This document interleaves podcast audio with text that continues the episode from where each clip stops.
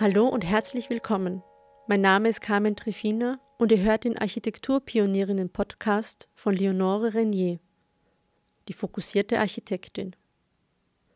Leonore Hermine Perrin, wie sie mit vollem Namen hieß, wurde als Tochter des Juristen René Perrin am 27. Februar 1912 in Wien geboren.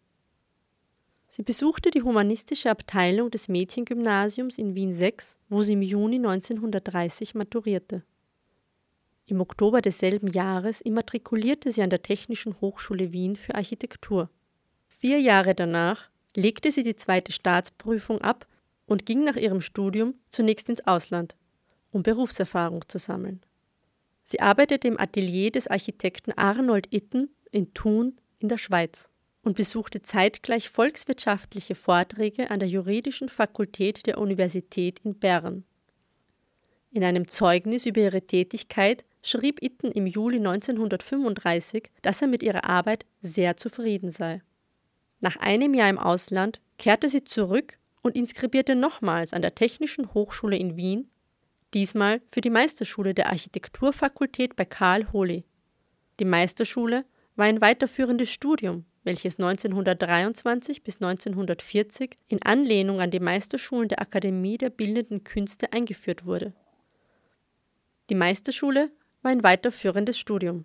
Sie diente einer vertieften fachlichen Ausbildung für Absolventinnen der Architekturfakultät und musste mindestens drei Semester lang besucht werden. Die in den Meisterschulen ausgeführten Arbeiten bildeten oft die Grundlage zu einer Dissertation. Allerdings war das Doktoratsstudium keinesfalls an den Besuch einer Meisterschule gebunden. Die Zulassung setzte den Abschluss eines Architekturstudiums voraus und beruhte auf dem Prinzip der Auslese. Neben Leonore Perrin wurde in dem Jahrgang 1935-36 nur noch eine weitere Frau aufgenommen, Erna Capinus, die jedoch nach kurzer Zeit ausschied. In ihrer Meisterschularbeit befasste sich Leonore Perrin mit dem in der Mitte der 30er Jahre aktuellen Problem des Assanierungsbaus im Bereich der Wiener Innenstadt.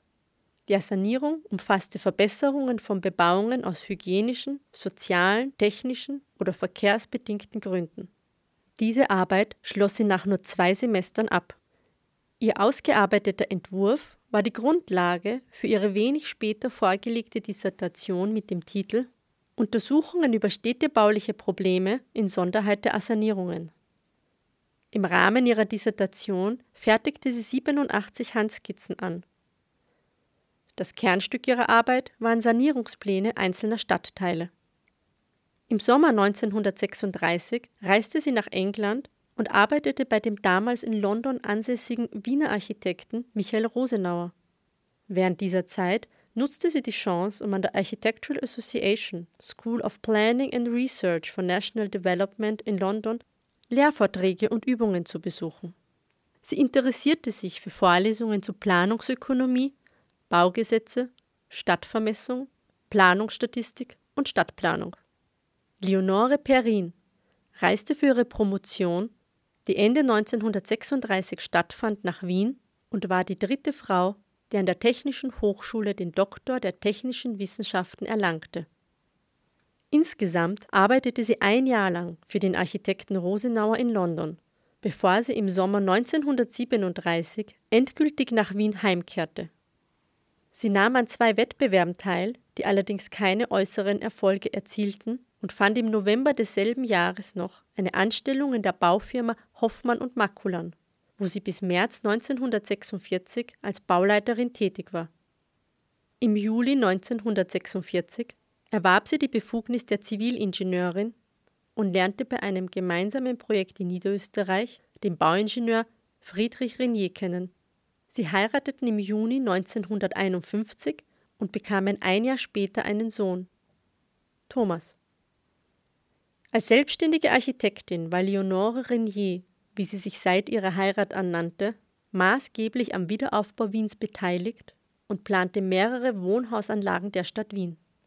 Unter anderem baute sie das Haus in der Badgasse 10 im 9. Wiener Gemeindebezirk und die Wohnhausanlage in der Margaretenstraße 40. Eine Reihe von Bauvorhaben führte sie gemeinsam mit ihrem Mann durch und nahm an mehreren Wettbewerben teil.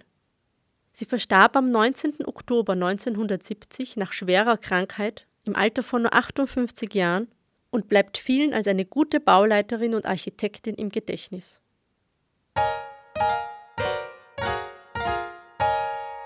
Architekturpionierinnen Podcast